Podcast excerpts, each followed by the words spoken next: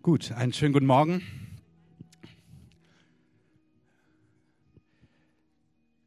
Schön, dass ihr da seid. Der Herr hat heute Gewaltiges vorbereitet. Einfach weil er gewaltig ist. Es ist sein Wesen. Total liebevoll, überhaupt nicht überfordernd, ähm, aber gewaltig. Und der Herr möchte, wie gerade schon angedeutet, in unserer Mitte einfach mächtig sich bewegen. Und zwar über Gottesdienste hinaus, wo das das Thema ist. Das Thema kann in Anführungszeichen, es gibt keine trockenen Themen beim Herrn, aber das trockenste Thema schlechthin sein. Ähm, vielleicht Zehnten im alten Mesopotamien oder sowas. Ähm, aber der Herr möchte sich trotzdem mächtig bewegen. Er möchte heilen, er möchte freisetzen, er möchte erneuern und er möchte berühren. Amen.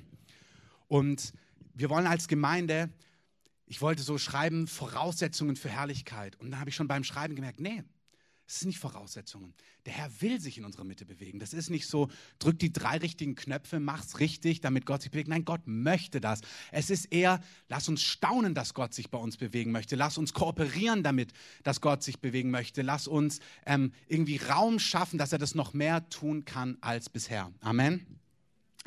Ähm, wenn es um Herrlichkeit geht, dann lesen wir in Psalm 34, ähm, 9 Schmecket und sehet, dass der Herr gütig ist.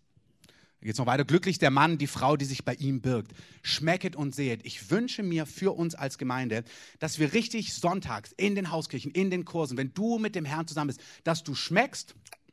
Ich weiß nicht, wer von euch mitgefastet hat, aber wie köstlich ist der Samstag nach dem Fasten. Ähm, wir waren Freitagabend bei einem Gebetsabend, da gab es am Ende Pizza für alle Betenden und dann, wir saßen so da, oh mein Gott, ähm, gib Gnade, Herr. Ähm, und gestern der Frühstückstisch war glorreich. Ähm, herrlich, wunderbar. Preis dem Herrn für Croissants, ähm, Lachs, Käse, alle möglichen Dinge. Wir sind noch hungrig einkaufen gegangen, das ist immer gefährlich. Ähm, die Rechnung war dreimal so hoch als normalerweise das sieht lecker aus und das, wir konnten nicht mal ein Drittel davon essen, aber es geht ja nicht kaputt. Schmecket, dass Gott gut ist. Wir sollen schmecken, Gott ist gut und wir sollen sehen, richtig erleben, nicht theoretisch. Das soll richtig real sein. Wenn Menschen in unseren Gottesdienst kommen, wenn sie ihn gar nicht kennen, sollen die rausgehen und sagen, es ist irre, was ich erlebt habe. Da war ein Typ, der konnte nicht laufen, der ist gelaufen. Da, ich habe da was gespürt an Frieden, das habe ich noch nie gespürt. Man soll schmecken, fühlen, sehen, wahrnehmen, dass Gott gut ist. Amen. So soll es sein, ohne Wenn und Aber. Und Herr, ich bete, dass es heute durchbricht, noch mehr. Herr, dass dein Wort läuft, dass dein Wort Frucht bringt, dass du unsere Herzen aufreißt, liebevoll. Und es in uns hineingibst, was das für uns bedeutet. Geh mit uns weiter, dass dieses Jahr ein Jahr ist, wo du uns drängst mit den Strömen deiner Güte.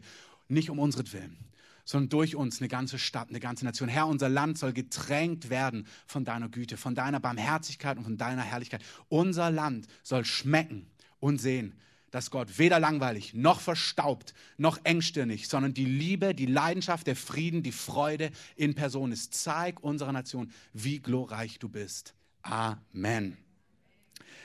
Amen. Wir wollen in unserer Mitte den lieben Gott, den lieben Gott sein lassen. Und das heißt, es gibt einfach Dimensionen von Gott, was ihr schon gehört habt. Ich gehe jetzt nicht aufs Thema Heilung ein, aber es muss passieren, immer mehr, dass Tumore in der Gegenwart Gottes, weil einfach die Atmosphäre da ist, weil wir ihn erheben, dass Tumore einfach schmelzen, dass noch nicht mal jemand betet, einfach weil der Herr da ist. Und wenn der Herr da ist, dann tut er, dann tut der liebe Gott die Dinge, die der liebe Gott eben tut.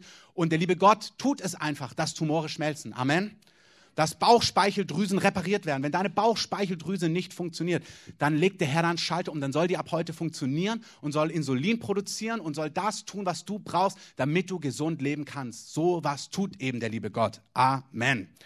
Und unser Gottesdienst ist nicht in erster Linie ein Event, sondern unser Gottesdienst ist wirklich ein Treffen der Heiligen. Wir sind das Haus Gottes. Im 1. Timotheus 3, Vers 15, da schreibt Paulus, wenn ich zögere, ähm, also zu kommen, dann, damit du weißt, wie man sich verhalten muss im Haus Gottes, das die Gemeinde des lebendigen Gottes ist. Das Haus, die Gemeinde ist das Haus des lebendigen Gottes. Wenn wir uns hier versammeln, wir sind nicht in einem Kino und machen ein, ein Event, sondern wenn wir als Gläubige, als Kinder von Jesus zusammenkommen, dann ist der Herr, der König der Könige in unserer Mitte.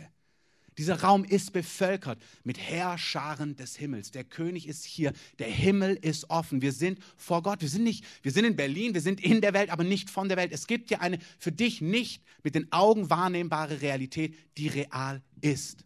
Amen. Und der Herr möchte, dass wir um diese Realität wissen, dass wir die wahrnehmen, dass die Dinge geschehen können, die in seiner Realität passieren. Kranke werden gesund, Herzen werden geheilt. Ich, bin, ich lese viel von Leuten aus anderen Nationen und es ist glorreich, was Gott in unserer Mitte tut. Aber es gibt Dimensionen, die erleben wir in unserer Mitte einfach noch nicht. Und es ist total gut, dankbar zu sein für das, was wir haben und gleichzeitig hungrig zu sein für das, was wir nicht haben. Und der schlimmste Feind ist, wenn wir keinen Hunger mehr haben, wenn wir satt geworden sind. Und oh, ist doch ganz nett alles. Schön, wenn es nett ist, da, Dankbarkeit, aber dann, Herr, mehr. Nicht so was Ungesundes, immer nicht zufrieden, das meine ich nicht, sondern dankbar, voller Frieden und gleichzeitig sehnsüchtig, dass dir wirklich, wie beim Fasten, das, also mir läuft da das Wasser im Mund zusammen. Wenn ich da Sachen sehe, denke ich mir, Mann, ist das fantastisch. Das sind Dinge, die mich sonst gar nicht anmachen. Butterbrot, als ich es meinen Kindern schmier für die Schule. Ich meine, Mann, ist das lecker. Ähm, köstlich. Einmal war ich in den USA, da waren wir im Gebetshaus für einen Monat. Ich mag Fisch nicht so sehr. Und da gab es eine Lachsbohnenpfanne. Ähm, da hatten wir auch so eine Fasten. Ich, ich konnte nicht. Meine Güte, wie Lachsbohnenpfanne. Fantastisch. Ähm, und so soll uns das Wasser im Mund zusammenlaufen, wenn wir an geistliche Dimensionen denken, wenn wir von Dingen lesen, was möglich ist. Ich möchte euch kurz was vorlesen aus diesem Buch. Lohnt sich, das zu lesen, das zu kaufen, auszuleihen. Gary Oates heißt der Mann, öffne mir die Augen, Herr. Der Typ war Pastor in den USA mit seiner Frau über viele Jahre, semi-erfolgreich, also jetzt keine großen Dinge, also riesige Dinge in den Augen Gottes gerissen, aber in den Augen der Welt jetzt kein so bekannter Mann, was dem Herrn gar nichts ausmacht und was in der Ewigkeit auch gar nichts ausmacht, ähm, sondern man ist treu mit dem, wo Gott einsetzt und das sind großartige Dinge. Amen. Aber dieser Mann hat immer Worte gehabt, dass er fantastische Dinge erleben wird mit dem Herrn, offene Himmel sehen wird, dass er in die unsichtbare Welt reingucken wird, so wie ich dich sehe, dass er Engel sehen wird und so weiter. Und seine Gemeinde hat sich dann so langsam zersetzt aus verschiedenen Gründen. Und manchmal ist es so, dass Dinge frustrierend werden, damit Hunger in dir aufsteht und du merkst, irgendwas muss sich verändern. Und das ist wirklich für einige hier. Es gibt einen Frust in deinem Leben und dieser Frust ist nicht der Teufel. Es ist der Herr, der in dir was aufsteht, dass du merkst, ich will so nicht mehr. Es muss sich was verändern. Wenn du das spürst in dir, legst dem Herrn den Herr, veränder etwas, mach etwas Neues. Der Herr möchte das tun. Und dieser Mann beschreibt einfach, wie er, ich lese euch das mal vor, auf Seite 32, falls ihr euch das Buch kaufen wollt oder selber habt, eine von seinen Erfahrungen. Er war dann mit verschiedenen Teams unterwegs, war in Brasilien und er erfährt da von einem Mann, der in die unsichtbare Welt hineinschauen kann. Und dieser Anbetungsleiter, Anbetungsleiter legt ihm die Hände auf, einer, der eben in die unsichtbare Welt hineinblickt. Und dann beginnt Folgendes. Also er ist in einem Gottesdienst, Lobpreis, glorreich. Er hört die Stimme Gottes. Zieh deine Schuhe aus, wies er mich an.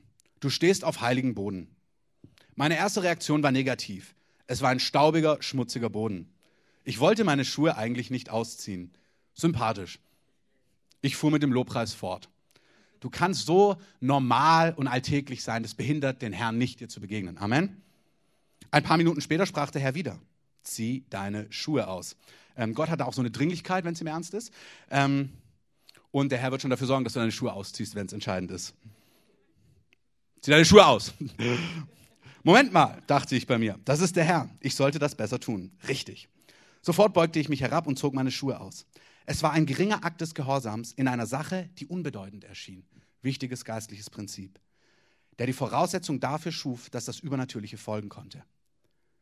Das ist wirklich wichtig. Manchmal gibt der Herr kleine Impulse, die unscheinbar erscheinen, aber auf denen die Kraft liegt und die den Unterschied machen.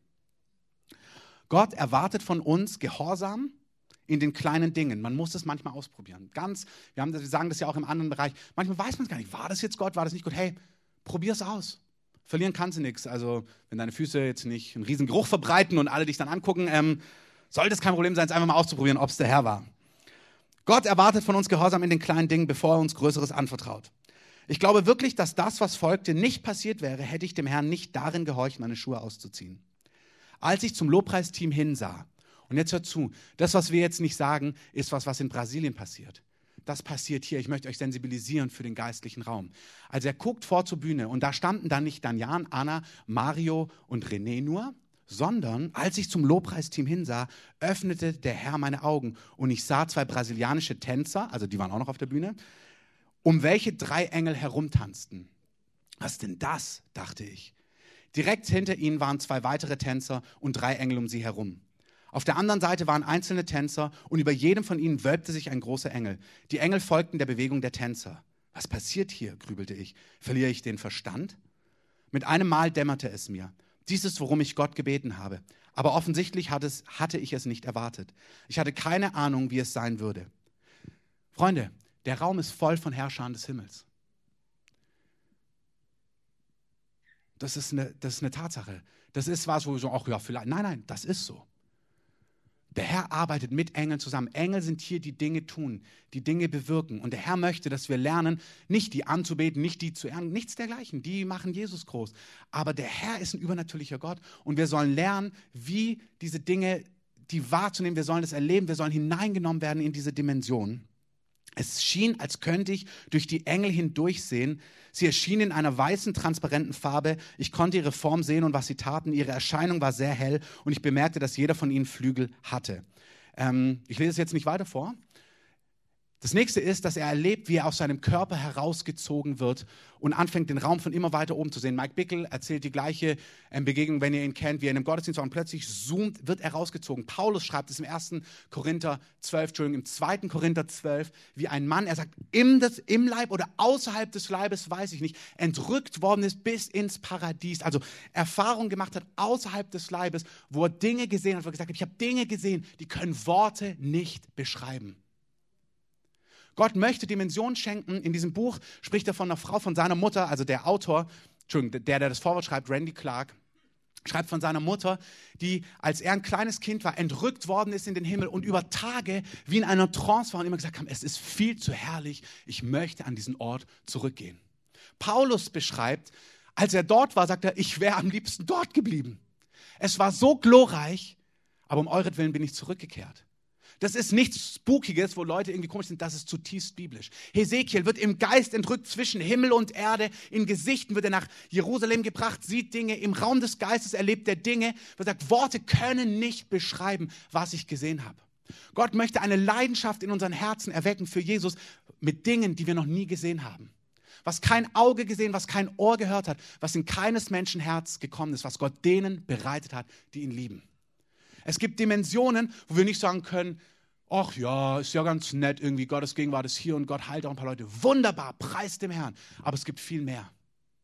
Gott möchte eine Leidenschaft in uns entfachen, eine Klarheit, eine Dimension von dem, was ist und was kommen wird, dass wir eine Stimme werden in diesem Land, in unserem Umfeld für den Herrn der Herren und der König der Könige, weil wir schmecken und sehen und Dinge wahrnehmen, die wir bisher noch nicht wahrnehmen. Amen. Es gibt da ein, eine weitere Geschichte auf Seite 84. Im Skript könnt ihr es auch nachlesen, falls ihr euch das Buch holt. Da beschreibt er von einem Mann, herrlich. Dieser Mann ist in der Anbetung, dann hat er ein Worterkenntnis, geht vor zur Bühne, will das weitergeben. Und als er das Mikrofon nimmt, kommt die Kraft Gottes so auf diesen Mann, dass er zusammenbricht und nicht mehr weitersprechen kann. Und die Kraft Gottes fällt auf den ganzen Raum. Ich habe von mehreren Gottesdiensten gesehen, gehört, wo plötzlich die Kraft Gottes so kommt, dass eine gesamte Versammlung in der Gegenwart des Herrn sich verliert, dass Leute in Tränen ausbrechen, Kinder in Tränen ausbrechen, in Berührung von der Herrlichkeit Gottes. Ich weiß von sowas kaum aus Deutschland. Ich kenne keine, ich kenne sowas, wo ein bisschen was ist. Aber es gibt Dimensionen, wo die Kraft Gottes so auf Gemeinden kommt. Und der Herr begehrt es zu tun.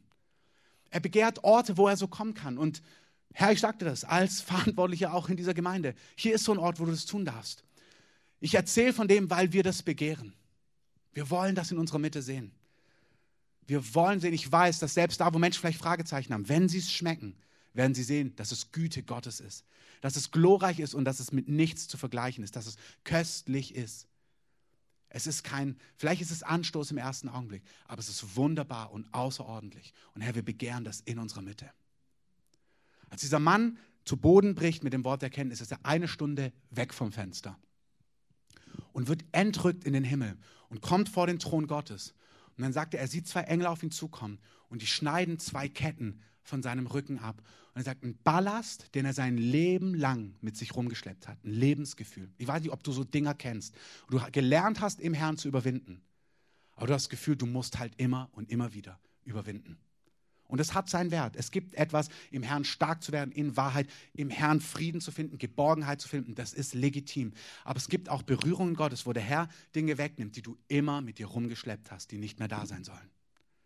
Und wir brauchen das. Ich brauche das. Ich merke, es gibt Dinge in meinem Leben, da weiß ich, ich finde den Herrn und seinen Frieden darin. Aber es wäre glorreich, wenn der Herr das völlig wegnimmt aus meinem Leben. Und der Herr möchte es in unserer Mitte tun. Und er möchte es im großen Stil in unserer Stadt tun. Menschen, die einen Ballast mit sich rumtragen, einen Lebensschmerz, Engen, Herausforderungen, wo sie einfach nicht rauskommen. Und wir brauchen einen offenen Himmel in unserer Mitte, mehr als bisher. Und der Herr möchte das tun. Wir, wir sind nicht, ich, ich sage das nicht, damit wir sagen, oh ja, bitte, bitte, Herr, tu das, sondern ich beschreibe euch etwas, was der Herr tun möchte. Und es ist wieder so, die anderen wollen wir das. Und ich bete, dass wir in unserem Herzen, dass ihr so ein, spürt so ein Ja, weil unser Ja zieht den Heiligen Geist an. Amen.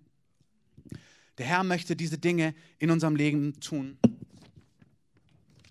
Wir sollen sein Wirken schmecken und sehen. Kannst du das letzte draufpacken? Ich weiß nicht, wieso es nicht kommt. Wir sollen Gottes Wirken schmecken irgendwas macht nichts. Einfach den nächsten Punkt und dann die nächste Seite, wo drüber steht, aus purer Gnade, genau, lass das gerade so stehen. Und der Herr möchte das in unserer Mitte tun und zwar aus purer Gnade. Wir Deutschen sind dafür prädestiniert, dass wir den, den Fünf-Punkte-Plan haben wollen, wie wir Erweckung freisetzen. Und das Problem ist, wir Deutschen würden es sogar perfektionieren. Und wir würden der Welt verkaufen, der Fünf-Punkte-Plan für Erweckung. Und wir würden es wirklich, wir würden es perfektionieren. Wir würden beten härter als die anderen. Wir würden fasten grandioser als die anderen. Wir würden es alles so machen. Und wir würden denken, wir hätten es bewirkt. Und es gibt Erweckungen, wo der Hunger Erweckung gebracht hat, wo Fasten und Beten Erweckung gebracht hat. Und ja, unser Land ist gefüllt seit 2000 mit Gebet. Wunderbar, das Wächt, der Wächterruf. Seit 2000 wird unser Land mit Gebet. Da ist nichts falsch dran. Es gibt geistliche Tugenden, die sind wunderbar. Fasten, fantastisch. Wenn ihr den Artikel, den ich letzte Woche nochmal gepostet habe über den Verteiler, nicht gelesen habt, also Gedanken zum Fasten 3, ich ermutige euch, das durchzulesen nochmal. Lest euch bitte durch. Der Herr ruft uns in diese Dinge hinein. Aber der Herr möchte sich grandios in unserer Mitte bewegen, nicht aufgrund unserer Werke. Und Gott wird in Deutschland nicht Erweckung freisetzen aufgrund unserer Werke. Amen. Argentinien ist eine ähnliche Nation. So von der ist eine starke Nation, eine stolze Nation. Bis 1960 habe ich gerade jetzt am Freitag wieder gehört, war dieses Land, hat man es genannt, das Grab der Missionare. Weil die Leute sind dort mit Feuer hingegangen und dann wurden sie völlig kaputt und sind völlig entmutigt aus Argentinien wieder weg, weil dort einfach nichts passiert ist. Die Leute haben sich dort die Zähne ausgebissen. Das Land war stolz und hochmütig. Und dann hat Gott begonnen, diese Nation heimzusuchen. Und ich habe einen Freund, den Andres, einige von euch kennen den, als wir uns über, unterhalten haben über Argentinien, hat er gemeint, die Gemeinde dort wurde eigentlich kalt erwischt. Die sind da nicht reingedrängt im Gebet oder irgendwie im großen Stil, sondern Gott hat begonnen, die, die Nation souverän heimzusuchen. Und bis heute ähm, es gibt dort so viele Gemeinden mit Tausenden und Abertausenden Gemeinden. Ein hoher Prozentsatz, ich habe jetzt die Statistik nicht hier, ähm, ist dort gläubig. Ähm, überall wirklich Gemeinden mit 30, 40.000 Leuten, wo Menschen brennen für Jesus. Mit einem Strom vom Heiligen Geist, mit einer Kraft Gottes, die ist unbeschreiblich. Der andere selber, als der Geist Gottes auf ihn gekommen ist, lag er zwei Stunden da, er hat gesagt, er hat noch nie so geweint, sein ganzes Leben. Er hat gemerkt, Gott hat eine Herz-OP gemacht, er war danach ein neuer Mensch. Glorreich. Man geht weiter, das reicht nicht, das meine ich, aber es gibt Dimensionen und der Herr möchte das bei uns tun. Aus purer Gnade. Und so wie er es in Argentinien gemacht hat, so glaube ich, dass es in unserer Mitte völlig unverdient geschehen wird. Und wie, wie er das macht, ist, dass Gott, ich weiß nicht, wieso das nicht klickt. Kannst du eins weitermachen? Naja. Ähm, ihr guckt einfach, was ich sage und passt schön auf und passt, packt die Sachen da oben drauf.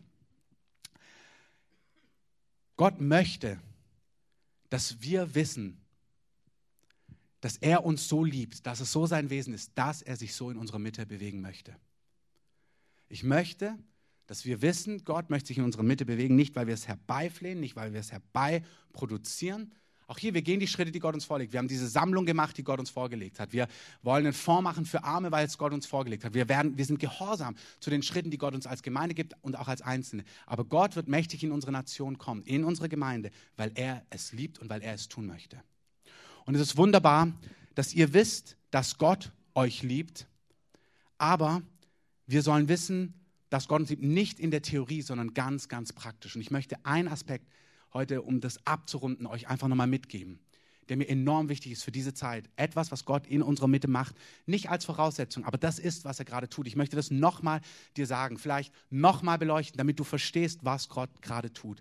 Gott führt uns als Gemeinde und als Einzelne in einen persönlichen Zerbruch. Gott führt Menschen in den Zerbruch gerade. Gott möchte, dass du weißt, dass er dich liebt. Und zwar nicht, weil du so der fantastische Held bist, sondern Gott ist gerade ganz doll daran gelegen, dir deine Unvollkommenheit vor Augen zu führen. Und zwar nicht im Sinne von, guck mal, wie schlecht du bist, sondern er möchte, dass du dich wirklich siehst und dass du in deinem Zerbruch, in dem, wo du dich wahrnimmst, darin wirklich erfährst, ich bin wirklich von Gott geliebt. Gott möchte keine Theoretiker, Gott möchte Praktiker. Gott möchte Menschen, die in der Praxis wissen, hey, Gott liebt mich in Leidenschaft. Es ist so, dass Einzelne hier sind, ihr habt Sieg gehabt in Bereichen eures Lebens. Ihr wart gefühlt durch. Und ihr seid wieder an der gleichen Stelle, wo ihr dachtet, ey, eigentlich habe ich das auch unter die Füße bekommen. Und es ist kein Zufall, es ist noch nicht mal der Hauptfokus auf dem Feind. Es ist Gott, der dich etwas sehen lässt und der möchte, dass du weißt, jetzt wo du wieder in Unreinheit hängst, jetzt wo du wieder mit Pornografie kämpfst, jetzt wo du wieder mit deiner kritischen Art merkst, die dir auffällt, du merkst, Mann, ich komme nicht raus, sollst du wissen und umarmen, dass du jetzt von Gott geliebt bist. Ich möchte es nochmal sagen, Gott orchestriert es gerade so, dass er dich in deinem Leben, in deinen Lebensumständen, auf Arbeit, im Umfeld, in deiner Familie, in deiner Ehe, dass er die Situation so hochbringt, dass du merkst, Mann, ich bin ja wirklich kritisch. Ich bin ja völlig ähm, selbstgerecht. Ich bin ja völlig ungeduldig.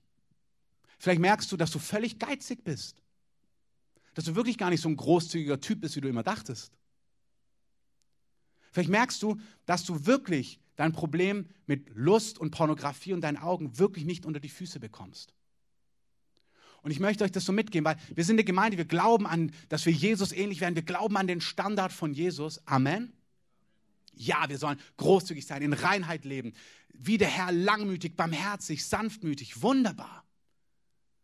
Aber es gibt etwas, wo wir diese Dinge wahrnehmen und dann haben wir diesen Motor, der das sofort regeln möchte. Und es ist dem Herrn gerade nicht daran gelegen, dass du das sofort regelst. Sondern der Herr möchte dich in diese Situation führen, dass du dir das anguckst, dass du wirklich so bist. Dass es wirklich in deinem Leben so gerade aussieht. Das bist du. Das ist in dir. Und auch nicht problemistisch, aber die Neuschöpfung ist ganz anders, der alte Mensch. Nein, nein, nein. Du bist so. Du bist jähzornig. Du bist lieblos. Du bist untreu. Der Herr macht es, wie es in Jesaja heißt.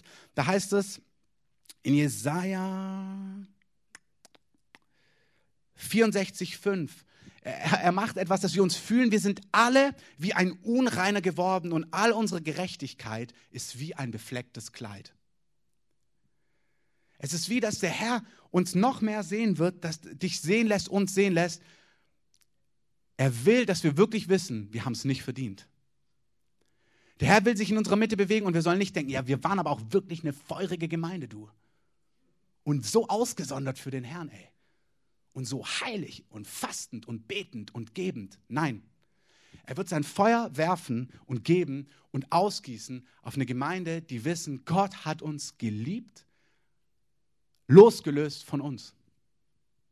Titus 3, 4 bis 7, da heißt es, als die Güte und die Menschenliebe unseres Rettergottes erschien, rettete er uns, nicht aus Werken, die in Gerechtigkeit vollbracht wir getan hätten, sondern nach seiner Barmherzigkeit durch die Waschung der Wiedergeburt und Erneuerung des Heiligen Geistes. den hat er durch Jesus Christus, unseren Retter, reichlich über uns ausgegossen, damit wir gerechtfertigt durch seine Gnaden, Gnade Erben nach der Hoffnung des ewigen Lebens wurden. Der Herr möchte gewaltige Dinge bei uns tun. Dinge wie, Gott, es gibt eine Gemeinde, da haben Leute, die zum Beispiel denen die Haare in zu jungen Jahren ausfallen, da wachsen im Gottesdienst die Haare einfach nach. Das macht dir vielleicht nichts aus, wenn du ähm, einen vollen Kopf hast. Aber jemand anderes denkt sich, oh, ich würde mich freuen. Und wenn sowas anfängt zu passieren und dann Goldstaub kommt und hier Tumore verschwinden, hey, glaub mir, das macht die Runde. Und wenn wir nicht wissen, dass es nichts mit uns zu tun hat, werden wir den ganz schnell erzählen, warum das hier passiert. Ist ja der Fünf-Punkte-Plan für Erweckung. Beten, fasten, großzügig, heilig. Nein, das Zeugnis wird sein, dass Gott seine Liebe ausgegossen hat über uns nach seiner Barmherzigkeit. Und gerade diese Barmherzigkeit uns dort berührt hat, wo wir merken, dass wir wirklich nicht seiner Gerechtigkeit entsprechen.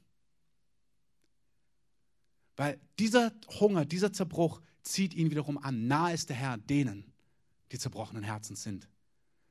Die sich angucken und wirklich bejahen, ey, so bin ich. Machen wir uns nichts vor, so sieht's aus bei mir. Und der größte Killer ist in solchen Phasen, wo der Heilige Geist dich sehen lässt, wenn du aus Scham Distanz zwischen dem Herrn und dir packst. Und Scham ist schon, wenn du das Gefühl hast, du redest nicht mit ihm darüber, als ob es Gott nicht eh sieht. Also dieses Gefühl, wir reden nicht drüber und tun so diese Vogelstrauß-Taktik, dann er kriegt nichts mit, ich krieg nichts mit. Und nichts ist so heilsam im Herz, wenn du einfach mit Gott ganz drüber redest. Ja, ich merke das. Auch, ich sage manchmal, wenn ich mit Männern arbeite, die zum Beispiel mit Pornografie kämpfen, dann hast du dieses Gespräch, klar will die Person frei werden, will sie auch, will sie. Und sag ich, aber machen wir uns nichts vor. Du weißt eh, was passiert, wenn du nach Hause gehst. Und wenn du da mal mit Gott mit reinnimmst und nicht so tust, ich ziehe es jetzt durch ohne Gott und wenn ich dann gefallen bin, dann renne ich wieder zu Gott so danach. Wenn du einfach mal ehrlich bist und schon darüber mit Gott redest, dass du merkst, hey, ich weiß genau, dass das in mir ist, dass ich auf dem Weg nach Hause bin und dass das in mir arbeitet und was da abläuft.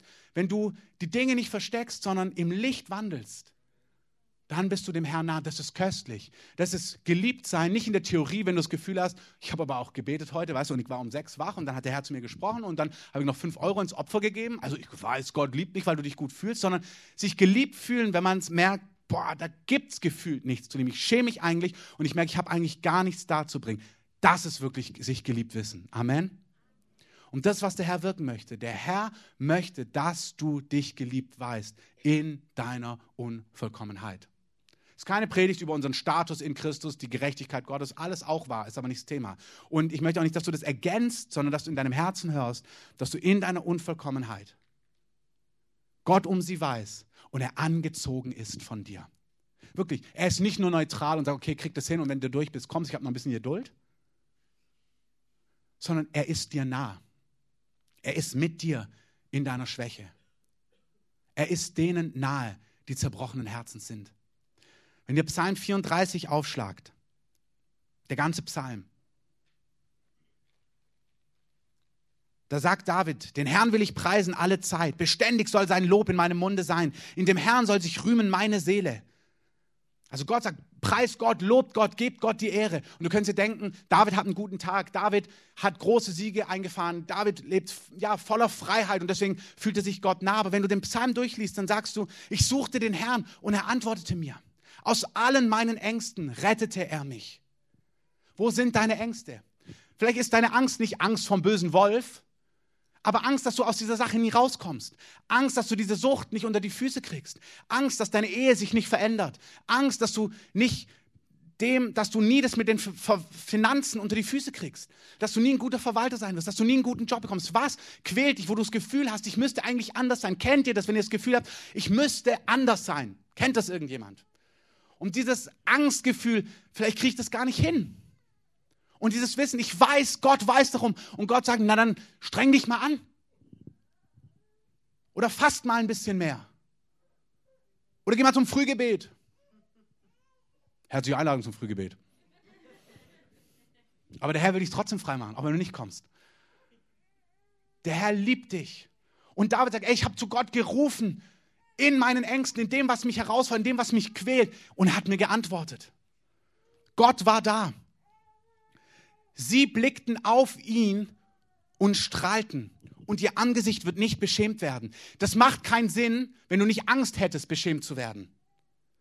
Es ist leicht zu sagen, wenn du das Gefühl hast, ich habe heute gebetet und habe drei Siege eingefahren, mir geht's gut, ich bin die geistliche Person auf Gottes Erdboden, zu sagen, ich werde nicht beschämt werden. Es ist Offenbarung, wenn du das Gefühl hast, ich bin eine einzige Schande, aber ich blicke auf zu dir und ich werde strahlen, ich werde nicht beschämt werden, weil Gott mich aus all meinen Ängsten rettet. Dieser Elende rief zum Herrn und der Herr rettete ihn. Nicht dieser starke, großartige Pastor-Überwinder, sondern dieser Elende, selbst herausgeforderte, rief zum Herrn und wusste, ey, Gott ist gut zu mir. Gott wird mich nicht beschämt werden lassen. Gott wird mich nicht zu Schanden bringen. Mein Gott ist für mich. Und Gott möchte, dass du Dinge zulassen kannst, sehen kannst in dir. Auch deine Ängste. Wo kommst du nicht weiter? Wo kriegst du deinen geistlichen Dienst, dein Ministry nicht unter die Füße mit deinem Privatleben? Wo merkst du, ich weiß nicht, wie ich das zusammenkriege, dein, den Dienst und das und jenes und du spürst, ich habe Angst, ich weiß nicht, wie es weitergeht. Hey, Gott will dir begegnen in diesen Dingen. Ich möchte, dass du deine Schwäche, deine Herausforderung, deine Kämpfe spürst, bejahst und darin Gott begegnest. Darin Gottes Liebe spürst, darin Gottes Hilfe hörst, darin Gottes Nähe wahrnimmst, der keine Distanz schafft es gibt so ein Zerrbild von Gott, dass Gott sich von den Sündern distanzieren muss. Gottes Heiligkeit, er kann nicht bei den Sündern sein. Freunde, das ist Schwachsinn. Das Neue Testament zeigt uns, dass Jesus bei den Sündern war. Wir nehmen alttestamentliches Gottesbild, was Heiligkeit betont, was stimmt, aber vergessen, dass Gott jetzt dem Sünder begegnet und durch seine Heiligkeit den Sünder heiligt.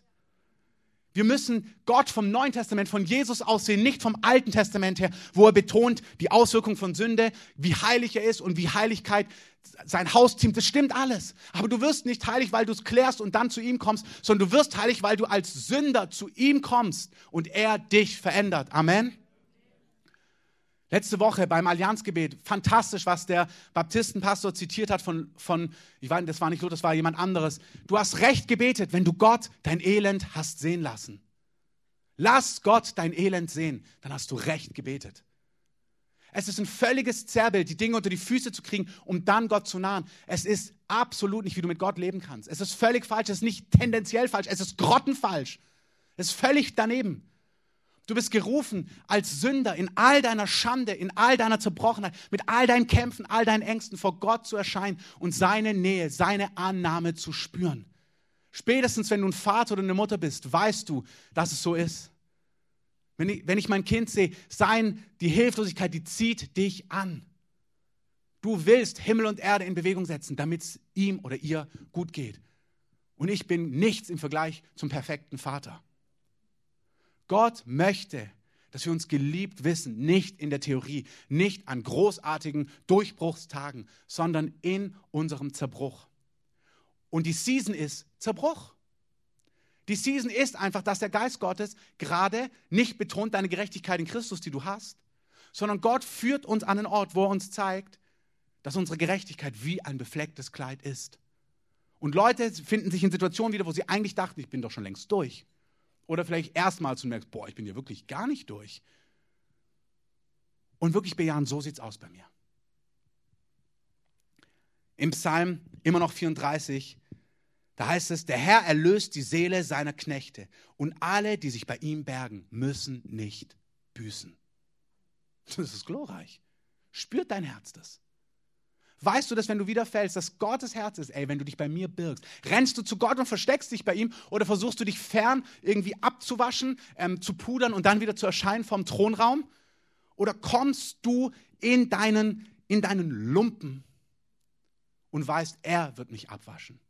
Ich finde dieses Bild so herrlich, dass der Typ entrückt wird.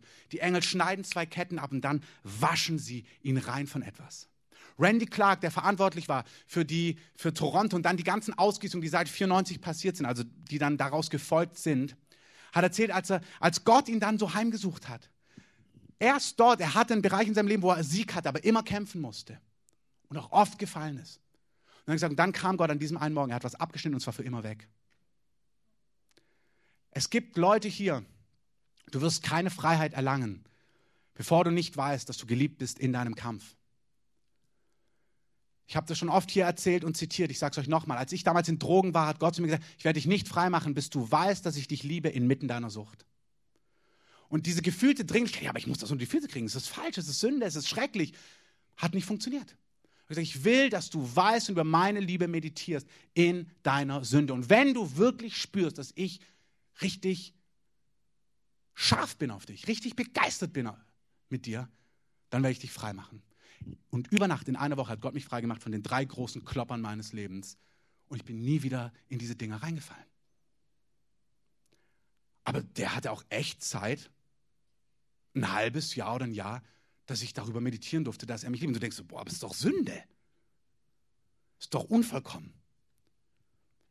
Gott möchte, dass du das weißt. Schließen wir es ab. Die Liebe Gottes, okay, die letzte Seite bitte, ganz praktisch, wie sieht es aus? Glauben kommt durch das Wort Gottes, erster Punkt. Sehr gut. Was machst du damit morgen? Ich bitte dich, hat irgendjemand einen Punkt, wo er zerbrochen ist? Danke, die anderen überführen Sie bitte von Selbstgerechtigkeit. Ähm, kleiner Scherz. Äh, Gott segne dich. Ähm, schau dir morgen, schau dir an, Punkt 2. Wie sieht es praktisch aus, wie Jesus mit Menschen umgeht? Schau dir an, wie er mit den Sündern umgeht. Schau dir an, wie er mit Petrus umgegangen ist. Petrus, der von Herzen meint, Jesus, ich werde dich nie verraten. Dann versagt er und dann kommt Jesus zu ihm, hat Frühstück vorbereitet. Weißt du, dass wenn du gefallen bist in deine Pornosucht, wenn du wieder richtig wütend warst, wenn du wirklich deine ganze Kritiksucht wieder ausgelebt hast, wenn du wieder nicht gehorsam warst, als Gott über Finanzen gesprochen hat, egal was dein Thema ist, weißt du, dass Gott Frühstück vorbereitet für dich dass er wartet, sagt, komm, setz dich hin. Ich habe den Fisch schon gebraten. In meinem Fall hätte er wahrscheinlich was anderes gebraten, weil er uns ja alle kennt. Ähm, aber er hätte Frühstück vorbereitet. Und sagt er, Petrus. Er nennt ihn Simon, Petrus, Felsen. Er nennt ihn jetzt nicht, ey, Mr. Wank und Schwank oder Mr. Wankelmütig, Mr. Hü und Hot, heute so und morgen so. Sagt er, du alter Versager, du unreiner Typ, du jähzorniges Frettchen, was auch immer.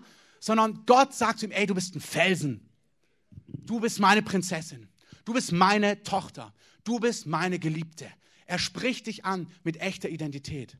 Und dann sucht er das Gespräch mit dir, so wie er es bei Adam gemacht hat. Adam, wo bist du? Gott spielt doch nicht Verstecke, Gott weiß doch, wo Adam ist. Aber Gott sucht das Gespräch. Gott sucht deine Nähe. Ich bitte dich, denk darüber nach. Wirklich in dein, da wo du fällst, das ist ganz praktisch. Setz dich hin, da, wo du merkst, ich komme da nicht durch und stell dir vor, wie liebevoll Jesus mit Petrus umgeht. Stell dir vor, wie er mit ähm, Zachäus umgegangen ist. Auf dem Baum. Der Typ, der total ungerecht ist, ein Pharisäer. Stell dir vor, wie er sagt, hey, ich komme heute in dein Haus. Ich besuche dich heute. Ich will, dass du was erlebst. Und wenn du das erlebst, wird dein Herz verwandeln. Siehst du, dass die Augen Gottes für dich gütig sind? Schmeckst du das? Kannst du das schmecken? Siehst du das? Spürst du das? Ist das ein theoretischer Lehrsatz? Jeder kann einen theoretischen Lehrsatz zitieren. Jeder. Jeder. Spürst du das? Schmeckst du das? Glauben, diese Offenbarung kommt durch das Wort Gottes. Nehmt die Geschichten Gottes, stellt sie euch vor und nehmt Worte Gottes und stellt sie euch vor. Ich erzähle euch zum Abschluss einen Vers, der mich total anspricht in Jesaja 41. Ab Vers 8 heißt es: Du aber Israel, ich füge dann Christoph ein. Du aber Christoph, mein Knecht, den ich erwählt habe, Nachkomme Abrahams, meines Freundes. Ich nehme dann manchmal nur sowas, sage mir, ich bin dein Freund, so wie Abraham. Und ich meditiere, die Bibel sagt, sind nach, meditiert über Gottes Wort, stellt euch das vor, das ist völlig legitim. Lasst es in euer Herz sagen, dass Gott das zu euch sagt. Es fällt nicht vom Himmel, es möge vom Himmel fallen. Gott möge genau solche Erfahrungen schenken. Wenn er sie morgen nicht schenkt, meditier über seine Liebe. Nimm Worte Gottes und stell dir vor, was, was das für dich bedeutet. Du, den ich ergriffen habe vom, vom Ende der Erde, naja, um Stuttgart herum bei mir, aber von ihren fernsten Gegenden her gerufen habe, zu dem ich sprach, mein Knecht bist du, ich habe dich erwählt und nicht verworfen. Fürchte dich nicht, ich bin mit dir. Hab keine Angst. Ich bin dein Gott. Ich stärke dich. Ich helfe dir. Ich halte dich. Die drei Dinge. Das steht mir, Herr, du hilfst mir. Ob das praktisch ist, ob das innerlich ist, ob das emotional ist, ob das in meiner Familie ist, ob das in Dingen sind, die mich, Herr, du hilfst mir. Wenn dich was bewegt als Ehemann, Herr, du siehst, ich, ich brauche hier was, ich habe das nicht. Als Vater, als Unternehmer, als geistiger Leiter, Herr, nicht in der Theorie, nicht proklamieren, der hilft mir, der hilft mir, der hilft mir, der hilft mir. Ist auch gut. Aber wenn dein Herz muss es spüren. Das Ziel ist, dass du rauskommst aus so einer Zeit und Frieden hast und spürst, der Herr hilft mir. Der Herr stärkt mich. Du hältst mich. Der Herr möchte, dass du das weißt. Nicht in der Theorie, sondern dass du ergriffen bist und durchdrungen bist von dieser Realität. Und wenn du merkst, boah, ich kann sogar nicht mal das, dann fang damit an, dass er dich liebt, obwohl du es gar nicht kannst. Oder du denkst, boah, das ist mir viel zu anstrengend, das will ich gar nicht. Liebt er dich auch. Ruh in seiner Liebe. Ich fasse es zusammen. Der Herr führt uns gerade in Zerbruch. Und er will, dass wir in Zerbruch uns geliebt wissen, indem wir uns vorstellen, wie er ist, das zulassen, wer wir sind, das wirklich sehen und hier über seine Liebe meditieren, dass sie richtig spürbar, schmeckbar in uns ist. Warum? Weil der Herr in unserer Mitte sich gewaltig bewegen wird. Und es ist ihm wirklich ein Anliegen, dass wir als Gemeinde sagen werden, wie es im 1. Korinther heißt, der Herr hat das Schwache erwählt, um sich mächtig zu erweisen. Und zwar nicht als theoretischer frommer Spruch, der Herr hat das Schwache erwählt, naja, nicht ganz, aber ähm, sondern dass wir wirklich wissen, er hat das Schwache erwählt. Dass wir wirklich wissen, wer sich rühme, der rühme sich des Herrn. Wir hatten Hunger, wir hatten Sehnsucht, aber es ist wirklich Gott, der es gemacht hat. Dann legen wir auch kein Joch auf andere, sondern wir können ihnen einen einfachen Weg auch darlegen und sagen, guck mal, es hat echt mit der Gnade Gottes zu tun. Und das ist das Mandat unseres Hauses, die Herrlichkeit Gottes zu sehen und die Liebe Gottes dabei weiterzugeben. Nicht Prinzipien, nicht unser Rühmen und unsere Werke. Lass uns aufstehen. Lass uns einfach, sobald das Lied kommt, das hält den Herrn ja auch echt nicht ab, mächtig zu kommen. Preis ihm. Ich möchte euch so einfach die Möglichkeit geben, die unter euch, die das spüren, euch einfach vorne hinzuknien vor dem Herrn und zu sagen, Herr, wasch über mich und wasch mich ganz neu ab und festige mich ganz neu in deiner Liebe. Ich, kommt einfach nach vorne. Ich einfach in der Vorbereitung gesehen, dass Einzelne da sind, dass ihr, wie spürt ihr, wollt euch niederknien vor dem Herrn hier vorne und macht es. Wir werden den Gottesdienst an dieser Stelle beenden, dass Leute rausgehen können, weitergehen können. Aber wir werden hier einen Raum haben einfach, wo der Heilige Geist wirkt und wo der Heilige Geist abwäscht und wo der Heilige Geist das Joch zerbricht. Und ich möchte, dass ihr so vom Herrn steht. Wir gehen als Team vielleicht rum und legen Hände auf, aber erwartet vom Herrn, empfangt vom Herrn. Und wenn ihr merkt, ihr seid durch, dann geht gerne zurück. Wenn ihr merkt, ihr seid nicht durch, bleibt einfach knien. Der Herr ist ja hier. Es ist ja kein Event und kein Kinoraum als allererstes, sondern wir sind vor dem Herrn. Der Herr ist hier, seine Herrscharen sind da. Wenn es geht, füllt den Raum hier vorne auf, dass man von den Treppen weiter runterkommen kann. Kommt gern bis ganz nach vorne. Und ich möchte alle segnen, die nach Hause gehen wollen und müssen. Dass ihr eine Woche habt voll der Gegenwart des Herrn. Dass Gott euch weiterführt, tiefer führt. Euch seine Liebe ganz neu offenbart. Dass ihr gegründet und gewurzelt seid in ihm. Dass ihr erstarkt in ihm und in der Macht seiner Stärke. Nicht, weil ihr Helden seid, weil ihr alles unter den Füßen habt, sondern weil er mächtig und gnädig und barmherzig ist. Ich spreche den Schutz Gottes aus über euch, über euren Familien, über allem, was euch lieb und kostbar ist. Herr, ich danke dir, dass du jetzt hier vorne bist mit deiner Herrlichkeit. Herr, ich danke dir, dass du deine Herrlichkeit ausgießt. Ich danke dir, dass dein Blut reinwäscht und auch von Schuld befreit. Herr, ich danke dir, dass du wäschst da, wo Scham jetzt ist und Schande. Da, wo Menschen gefangen sind und sich schämen für Dinge. Und ich bete, dass du das Erste, was du tust, dass du die Scham wegwäschst. Herr, du bist ein Erlöser, weil wir einen Erlöser brauchen. Wir sind da ja nie über diesen Status hinausgekommen, dass wir jemanden brauchen, der uns befreit und erlöst. Und ich danke dir, dass das nicht gilt bis zu dem Tag X, wo wir zu dir gekommen sind. Und dann müssen wir gucken, dass wir selber regeln, sondern du bist und bleibst unser Erlöser alle Tage unseres Lebens. Und ich bete, dass die Herzen, wo der Feind durch Scham wie so einen Fuß in die Tür bekommen hat, da sehe ich, dass dieser Fuß rausgezogen wird, dass der Herr jetzt eine Tür schließt. Und sagt, dieses Joch von Verdammnis und Schande soll nicht auf dir sein. Dieses schlechte Gewissen, das ist auch nicht Kompromiss. Dein Herz will leben, wie Gott will.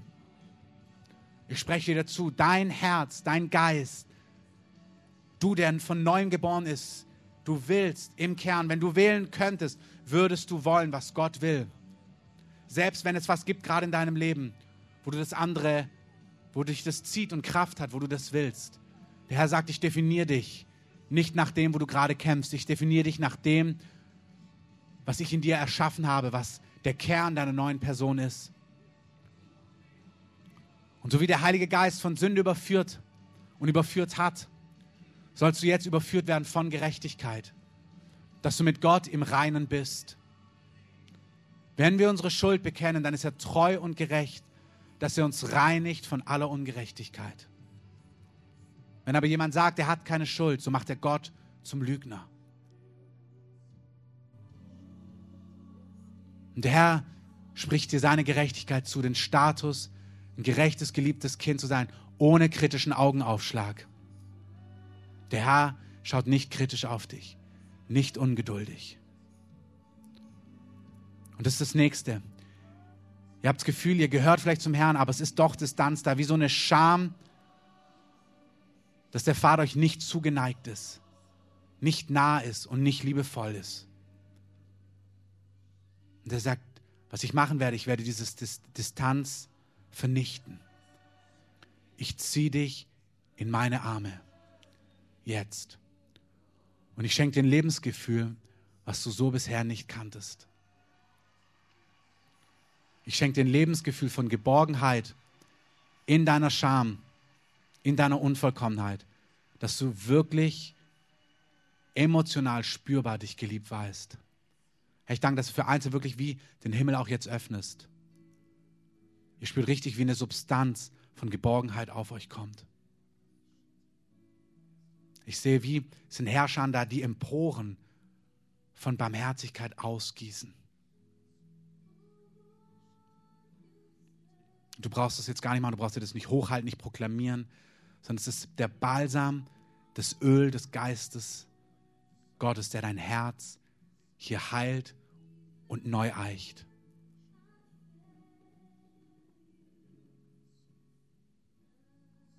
Und ich sehe, wie der Herr Wurzeln rausnimmt, Lebensgefühle, wie, die sind wie Gegenstimmen, die das immer relativieren, immer ja, aber. oder wo Geborgenheit und Nähe immer verbunden doch war mit aber Kritik und noch einem Verbesserungshinweis. Und du kommst wie ein Kind, der richtig was verbockt hat, eine Scheibe eingeschossen hat, auf den Schoß deines Papas. Eine Scheibe, er nimmt dich auf den Schoß und es gibt keinen Kommentar, dass man ja auch nicht im Wohngebiet Fußball spielt oder was. Er nimmt dich einfach nur in den Arm und hat dich einfach nur lieb. Und die Abreibung gibt es auch nicht einen halben Tag später. der sagt, ich will dieses Bild ersetzen und ich zerbrech Denkmuster heute Morgen. Danke, Heiliger Geist. Herr, ich danke dir, dass du den Himmel öffnest über uns. Ich danke dir, dass du Erlebnisse freisetzt in unserer Mitte, wo Menschen erleben, wie sie zu dir hin wörtlich entrückt werden und Dinge sehen und schmecken, die kein Auge gesehen hat und kein Ohr gehört hat. Herr, ich danke dir für Manifestationen deiner Herrlichkeit, von Heilung, innere Heilung, äußere Heilung, Winden, wie auch immer du das bei uns tun möchtest. Ich danke dir, dass du das öffnest und freisetzt über uns, dass du auch hier jetzt durch den Heiligen Geist reichlich über uns ausgegossen. Nicht tröpfchenweise, reichlich. Dass wir aufgrund von Gnade Erben der Hoffnung sind. Und der Herr sagt, er teilt jetzt wie Teile des Erbes aus, was uns gehört.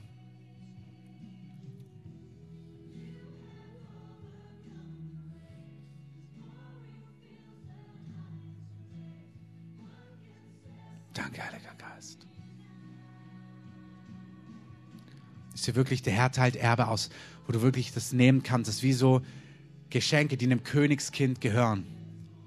Gnaden, Gaben, Befähigungen. Der Herr sagt, nimm, was du brauchst. Nimm Weisheit. Nimm Langmut. Nimm Glauben. Nimm Reinheit.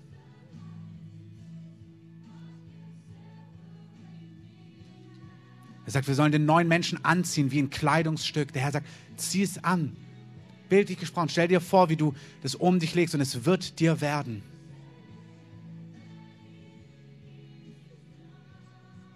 Der Herr teilt gerade Berufung auch aus, Einzelnen über Nationen. Der Herr spricht zu Einzelnen über Nationen. Das ist, jemand hier, der Herr spricht zu dir über eine missionarische Berufung. Das ist Teil deines Erbes, in Nationen zu gehen und Länder zu bereisen. Und der Herr hat gesagt, bisher haben sich Türen nicht geöffnet, weil du dich nicht würdig fühlst als mein Kind. Aber du bist mein geliebtes Kind und ich werde Türen in Nationen für dich öffnen. Ich werde Türen in Länder für dich öffnen. Und der Herr zückt seine Geldbörse und ich lege das auf den Tisch, was es kostet. Ich sende dich nicht nur, ich bin dein Vater. Ich bezahle dafür. Du sollst mich bezeugen. Du bist keine Schande für mich. Du sollst mich bezeugen im Herzen von vielen. Der Herr setzt jetzt gerade Gnaden der Heilung und der Freisetzung frei über Einzelnen, Feuer über Einzelnen im Kontext Heilung. Ihr merkt, wie ein Feuer auf euch kommt. Danke, Heiliger Geist.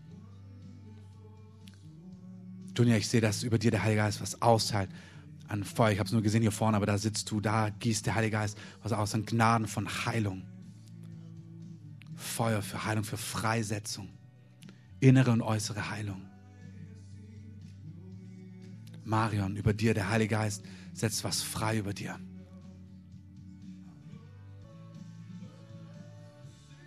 Und jetzt teilt der Herr das Brot mit Einzelnen. Der Herr sagt, ich gebe dir mein Brot, ich teile aus Brot vom Himmel was deine Seele sättigt. Einzelne, ihr habt das Gefühl, es gibt einen Hunger, eine Sehnsucht, ein Loch in eurer Seele, was nichts stillen kann. Und der Herr sagt, mein Leib, ich selber stille diese Sehnsucht. Der Herr teilt Brot vom Himmel. Wenn du das bist, nimm das nur im Glauben und isst es und lass den Herrn entfalten über die nächsten Tage und Wochen und Monate. Der Herr wird bewirken, was wohlgefällig ist. Er wird dieses Gefühl von Sattheit in dich hineingeben. Herr, ich danke dir, dass du dich bewegst hier und in diesem Jahr mächtig und gewaltig aufgrund deiner Liebe. Und wir sagen einfach, ja, wir begehren das. Danke, Herr, für Erlebnisse, die so tiefgreifend sind, dass jedes Joch für immer vernichtet sein wird. Dass Menschen erleben, dass was von ihnen genommen wird und eine Lebenslast nicht mehr da ist. Danke, dass diese Dinge hier geschehen.